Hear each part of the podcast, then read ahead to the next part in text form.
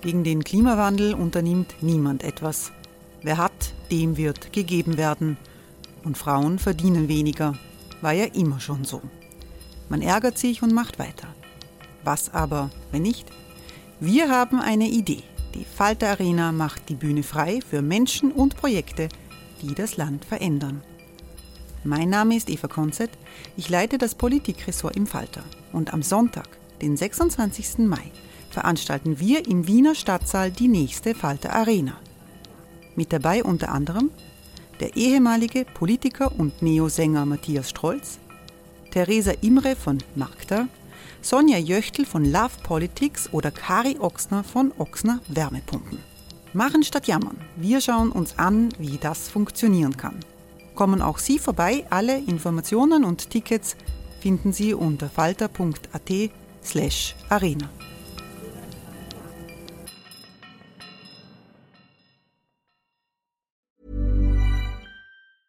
A lot can happen in three years, like a chatbot may be your new best friend. But what won't change? Needing health insurance. United Healthcare Tri Term Medical Plans, underwritten by Golden Rule Insurance Company, offer flexible, budget friendly coverage that lasts nearly three years in some states. Learn more at uh1.com.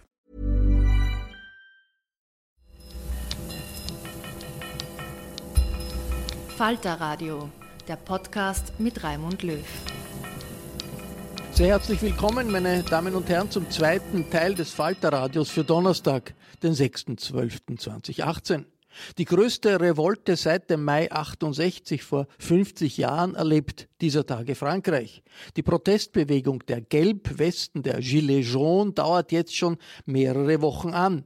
Hunderttausende waren auf der Straße und die überwiegende Mehrheit der Bevölkerung unterstützt die Bewegung. Begonnen hat alles als Welle von Demonstrationen gegen eine Ökosteuer auf Diesel, mit der Frankreich seine Klimaziele erreichen wollte. Geworden ist daraus ein Aufstand gegen Präsident Emmanuel Macron, den linksliberalen Reformer an der Spitze. Das Land steht auf der Kippe.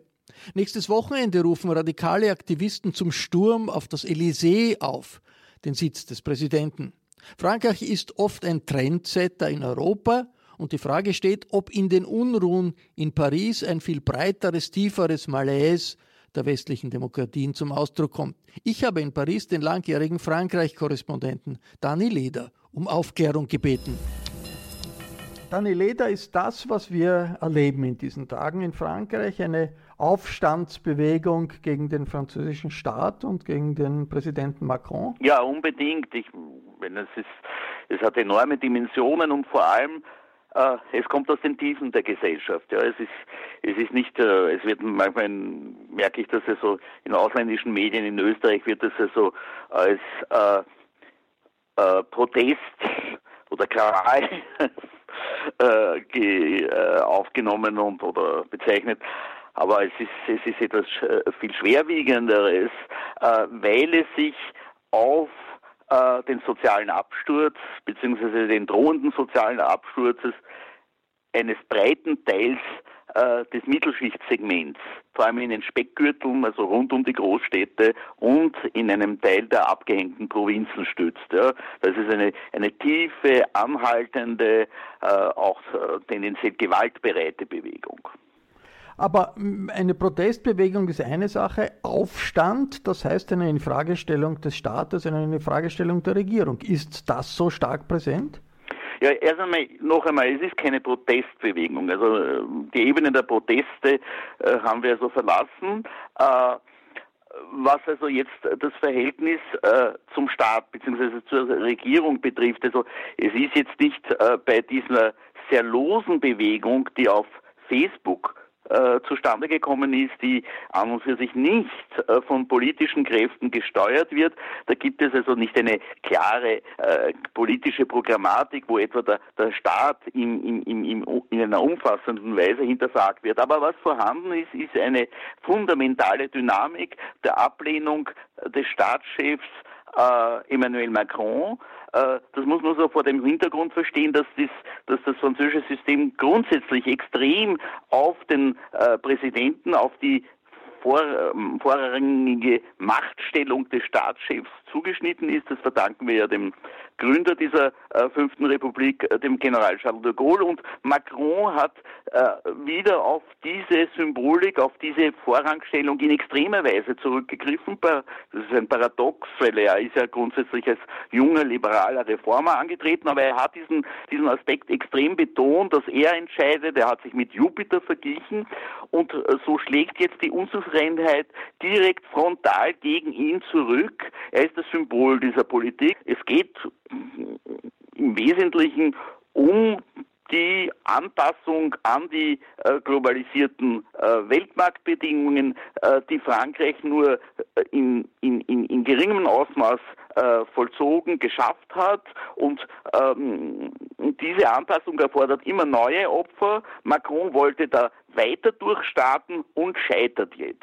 Macron ist demokratisch gewählt, eindeutig gewählt, äh, mit einer klaren Mehrheit. Und jetzt ist jetzt wirklich die Situation, dass Millionen Bürger ihn stürzen wollen. Man kann sich das eigentlich nicht vorstellen. Es ist, es ist schon so, dass äh, dieser, äh, diese Wahl äh, von äh, Macron im Vorjahr äh, bis zu einem gewissen Grad eine, eine, eine, eine schwache Wahl war. Das ist am Anfang nicht konstatiert worden, weil da überwog, also generell vor allem im Ausland, dieser, diese enorme Erleichterung darüber, dass Marine Le Pen äh, geschlagen war, von der man ja äh, monatelang annahm, dass sie eine Chance hätte, ans Ruder zu kommen und damit wäre ja die EU sofort auseinandergebrochen. Also das ist nicht eingetreten, alle waren erleichtert und er hat tatsächlich in der Stichwahl äh, relativ deutlich gewonnen mit etwa 64 Prozent, aber äh, man muss sich daran erinnern, dass er im ersten Wahlgang äh, im Ende April 2017 eigentlich nur 24 Prozent der Stimmen bekam, ja, und hingegen äh, eine, ein, ein Trio von, von rechten Nationalpopulisten und äh, linken Populisten, also ich spreche jetzt also von der Marine Le Pen, äh, von François Fillon, also diesen relativ äh, harten, nationalkonservativen, korruptionistischen Kandidaten und äh, der ziemlich demagogische, linksfundamentalistische äh, Tribun Jean-Luc Mélenchon, die haben jeweils äh, um die 20 Prozent bekommen. Das heißt, die, diese, diese Kräfte, die, die eigentlich äh, radikale Alternativen äh, ins Auge fassten, haben insgesamt, hatten insgesamt im, im ersten Durchgang 60 Prozent der Stimmen. Ja? Und äh, auch noch in der Stichwahl, die dann Macron für sich entscheiden konnte, war es so, dass Marine Le Pen äh, von ursprünglich 21 Prozent im ersten Durchgang auf äh, 34 Prozent hochge sich hochgehandelt hat. Das ist enorm. Das heißt, sie hat 14 Prozent noch einmal dazu gewonnen, obwohl sie vorher in einem TV-Duell gegenüber Macron jämmerlich abgestürzt ist. Das heißt, es war eine, eine im Grunde genommen schwach, im Grunde genommen relativ schwacher Sieg von Macron, wenn man das alles in Betracht zieht. Die Bevölkerung hat das äh, zur Kenntnis genommen und damals, unmittelbar danach, gab es eine Stimmung unter diesen vielen Menschen, die im Grunde genommen nicht Macron wollten, dass sie gesagt haben, okay, wir misstrauen ihm. Er ist ein Globalisierer, er ist ein ehemaliger Banker, äh, er, er, er versteht uns nicht. Also ähm, haben die Leute gesagt, die in diesen, diesen Speckgürteln wohnen, alle diese Menschen, die ursprünglich nicht für Macron gestimmt haben, ja, die haben dann seinen Sieg zur Kenntnis genommen und gesagt, okay, jetzt hat er gewonnen, wir glauben nicht an ihn, aber wir lassen ihm jetzt mal frei durch, frei, einen freien Durchlass. Er hat seine Chance. Aber das Misstrauen war von Anfang an stark da. Und jetzt haben wir den Backlash. Jetzt reagieren die Leute, weil zu viel aus ihrer Sicht gegen sie äh, angelaufen ist. Und insofern würde ich von einem dritten, äh, dritten Durchgang der französischen Wa äh, Wahlen, einem dritten Durchgang der französischen Präsidentenwahlen sprechen, den jetzt mal... Der aber eine Staatskrise, der aber eine Staatskrise gleichkommt. Ja, selbstverständlich. Ja. Das ist eine Staatskrise insofern, als also dieser äh, symbolische, auf der Straße vollzogene dritte Durchgang äh, äh, der französischen Präsidentenwahl eine Revanche gegen Macron ist, weil inzwischen viel zu viel angelaufen ist gegen äh, diese äh, sozial schlecht stehenden oder abschürzenden Schichten der Bevölkerung. Er ist ungeschickt gewesen, er war etwas zu autoritär, er hat auch zum, immer wieder so Sprüche, verächtliche Sprüche losgelassen über die renitenten Gallier, über Faulenzer und ähnliches mehr. Das hat natürlich also sein, sein sowieso schon schwaches Ansehen in diesen Schichten äh, weiter untergraben. Da war er sehr ungeschickt. Aber grundsätzlich äh, war ja sein, ist ja und war oder ist sein Bemühen da, Frankreich dahingehend umzustrukturieren, dass es imstande ist, auf dem Weltmarkt zu bestehen, was im Moment nicht der Fall ist. Und Frankreich hat einen gewaltigen Einbruch ähm, im Industriebereich. Ja. Es, äh, es schafft es nicht, seine Arbeitslosenrate, äh, von, die so rund um 10 Prozent herum, herumgeht, äh, entscheidend zu senken. Und vor allem ist der Anteil der Industrie extrem gesunken. Es ist einer der niedersten Anteile in Europa. Also es wird nicht genug, äh, es wird nicht genug wert äh, erschaffen in Frankreich. Begonnen hat doch alles als eine Revolte gegen eine Preiserhöhung für Diesel, also eine Art Revolte gegen Klimaschutz. Gelbwesten äh, ist äh, zufällig gewählt worden. Hat mit dem Verkehr zu tun. Ja, bisschen, ja. Oder? Gelbwesten sind die in Frankreich, ich weiß nicht, ob das im Ausland auch so ist bei euch. Äh, Gelbwesten sind diese äh, in Frankreich für alle Autofahrer vorgeschriebenen Neonwesten, gelben Neonwesten, äh, sind so schimmernde Neonwesten, die die Leute, Gilets, die die Leute in ihren äh, Fahrzeugen mit sich führen müssen, um für den Fall, wenn sie der Autobahn einen Unfall haben und aussteigen müssen. Und das ist dann zum Erkennungszeichen gewählt worden. Nicht ein, ein, Symbol für die Autofahrer ja, sozusagen. Aber es wäre falsch, ja, wenn man das jetzt aus, auf wild gewordene Autofahrer reduziert, nicht Autofahrer gegen Umwelt. Ich meine, es, der Aspekt ist natürlich da, ja, äh, und äh, es ist auch, äh, es ist, es stimmt auch, dass es um die Problematik geht, wie reduziert man also den Individualverkehr, wie reduziert man den Anteil der Autos, die mit Benzin und vor allem noch mit Diesel fahren. Aber das Problem ist ja, dass wir es bei diesen äh, abgehängten Mittelschichten, noch einmal in den Speckgürteln, nicht an der, an der urbanen Peripherie, äh, in den kleinen Ortschaften in der Provinz, die desindustrialisiert sind, da haben wir es mit einer Bevölkerung zu tun, die buchstäblich keine öffentliche Alternative, keine kollektive Alternative hat zum Individualverkehr. Aber, aber, aber ist das nicht dann trotzdem eine Anti- äh, Grün-Revolte auch, eine Anti-Ökologie-Revolte. Nicht unbedingt, nicht unbedingt. Ich meine, solche, solche Strömungen gibt es dabei. Das ist schon klar. Man trifft äh, unter den Gelbwesten alles. Alles. Rechte, linke, äh, Jäger in Frankreich, in diesen Bevölkerungskreisen gibt es sehr viele Jäger, das ist eine, hat eine besondere Dimension in Frankreich, die sind antiökologisch oft eingestellt. Es gibt Leute, die Ökologie äh, mit den urbanen äh, Globalisierungsgewinnen gleichsetzen und deswegen die Ökologie verachten. Es gibt Bauern, die sich von der Ökologie gegängelt fühlen, aber umgekehrt gibt es auch in diesen Milieus, in diesen volkstümlichen äh, Schichten durchaus sehr, sehr viele Leute, die heute diese Problematik erkennen, die sagen, wir wissen, dass das ein dramatisches Problem ist, aber so können wir es nicht lösen. Und das sagt ja auch ein Teil der linksökologischen, äh, der linksökologischen Politiker. Sie sagen, äh, das ist schon richtig, man muss äh, den ähm, Benzin-Individualverkehr reduzieren, aber in dem Fall bei diesen Schichten, die etwa um 4 Uhr früh in die Schicht fahren müssen, 60 Kilometer zurücklegen, die von Ortskernen weit entfernt sind und dann in einen, äh, in einen Billigsupermarkt fahren müssen und da keine Verkehrsanbindung haben, die ihre Kinder sonst gar nicht abholen können. Und es hat doch auch am Anfang eine ganze Reihe von ausländerfeindlichen Szenen gegeben, ausländerfeindlichen Äußerungen gegeben. Nein, nein, nein, eine ganze Reihe sicher nicht. Vereinzelt gab es solche Fälle, aber umgekehrt muss man auch sagen, dass unter den Blockierern ja, durchwegs auch äh, relativ eine bedeutende Minderheit von Leuten aus arabischen Familien sichtbar sind, dass äh, Schwarze sichtbar sind, dass eine der bekanntesten Initiatorinnen dieser Bewegung eine, eine, eine, eine, eine, eine, eine Schwarze ist, ja, eine, eine Franco-Afrikanerin ist.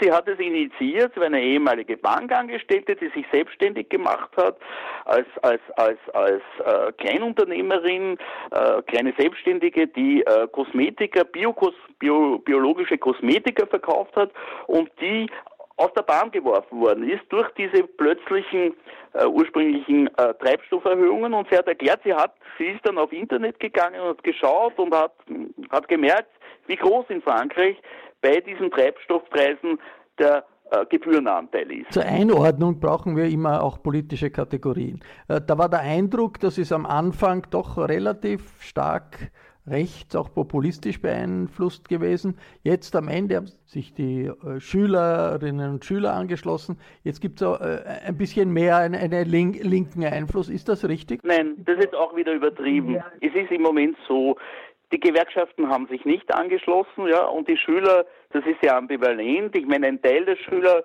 rennt mit diesen Gelbwesten herum und sagt, wir sind auch dabei andere äh, misstrauen diesen Gelbwesten. Also es ist, es ist absolut nicht ausgemacht im Moment, in welche Richtung das driftet. Aber meinem Gefühl nach ja, ist die Gefahr natürlich schon groß, dass das äh, der Anfang eines Prozesses ist, der zu einem, einem, einer rechten Machtübernahme in Frankreich führt.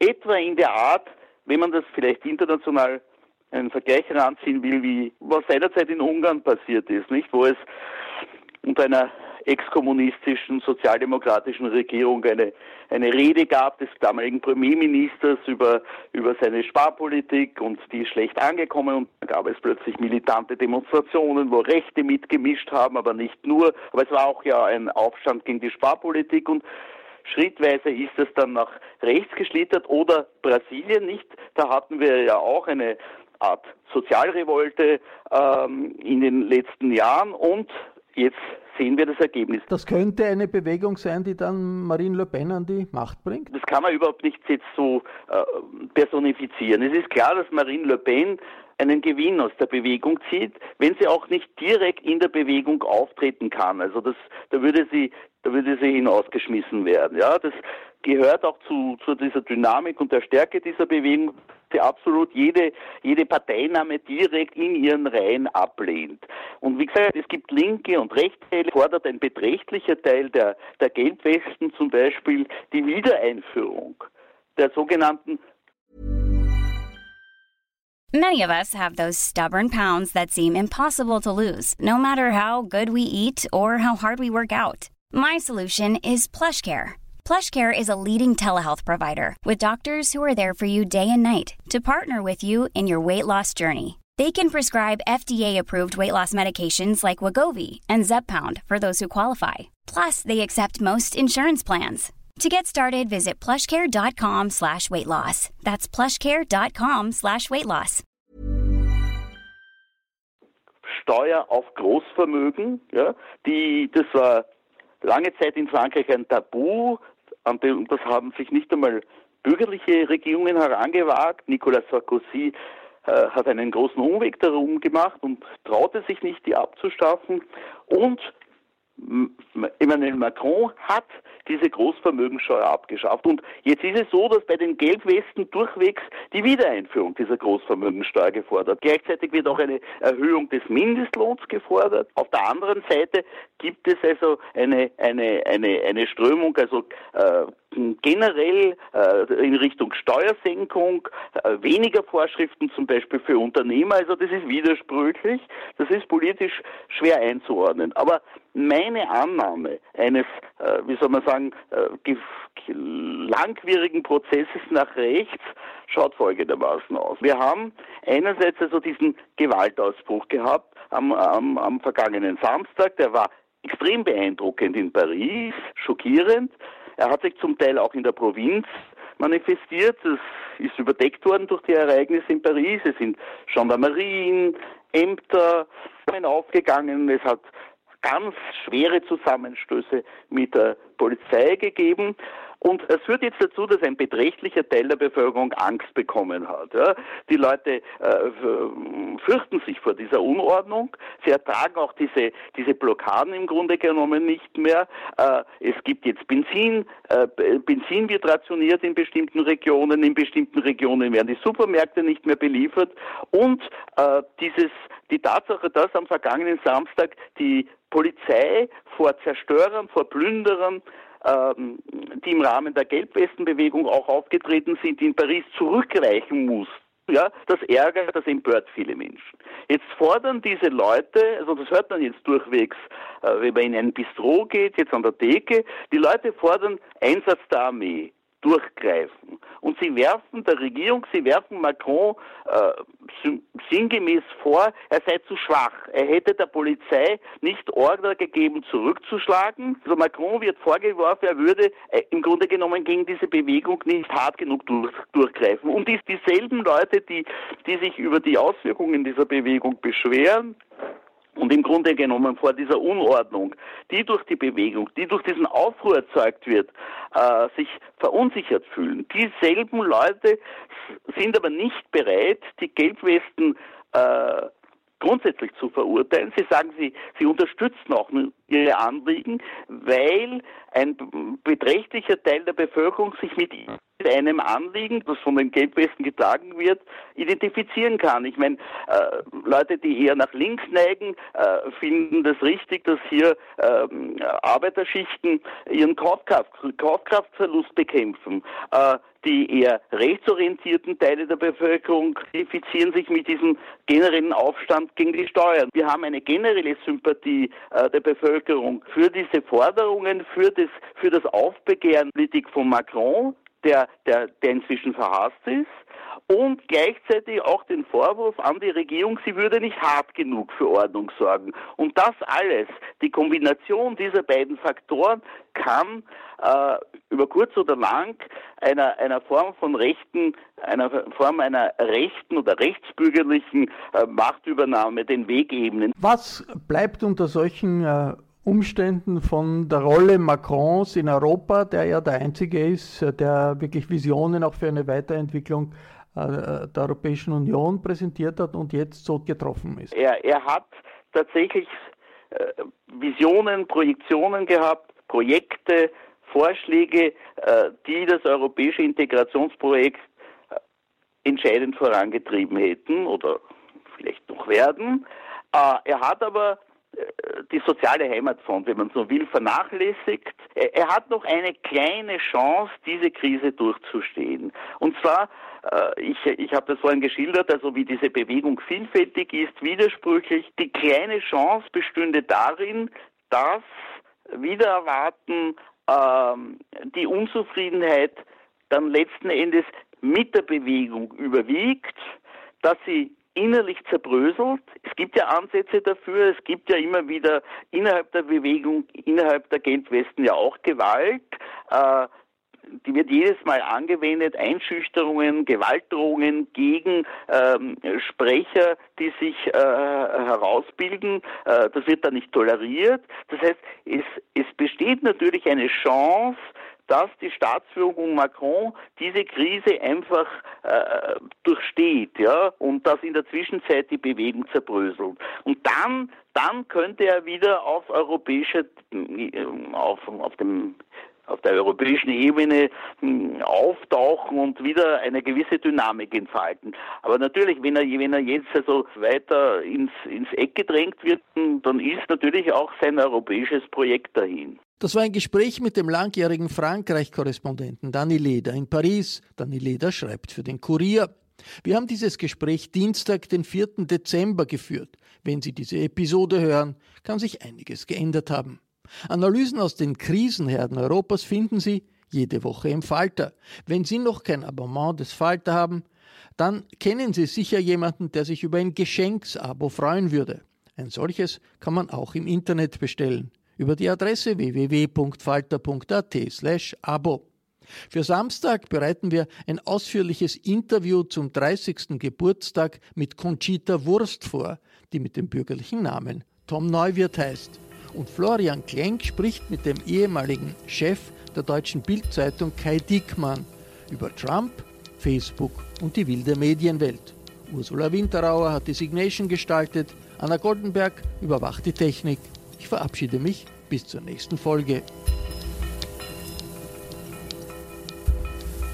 Sie hörten das Falterradio, den Podcast mit Raimund Löw.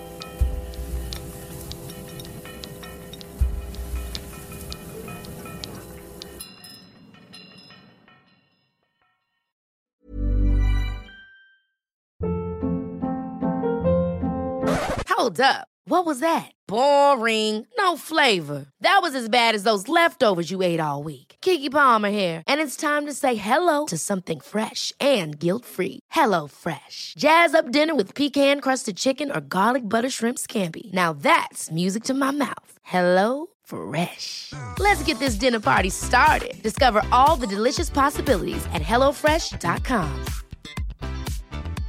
Even when we're on a budget, we still deserve nice things. Quince is a place to scoop up stunning high-end goods for 50 to 80% less than similar brands. They have buttery soft cashmere sweaters starting at $50, luxurious Italian leather bags, and so much more.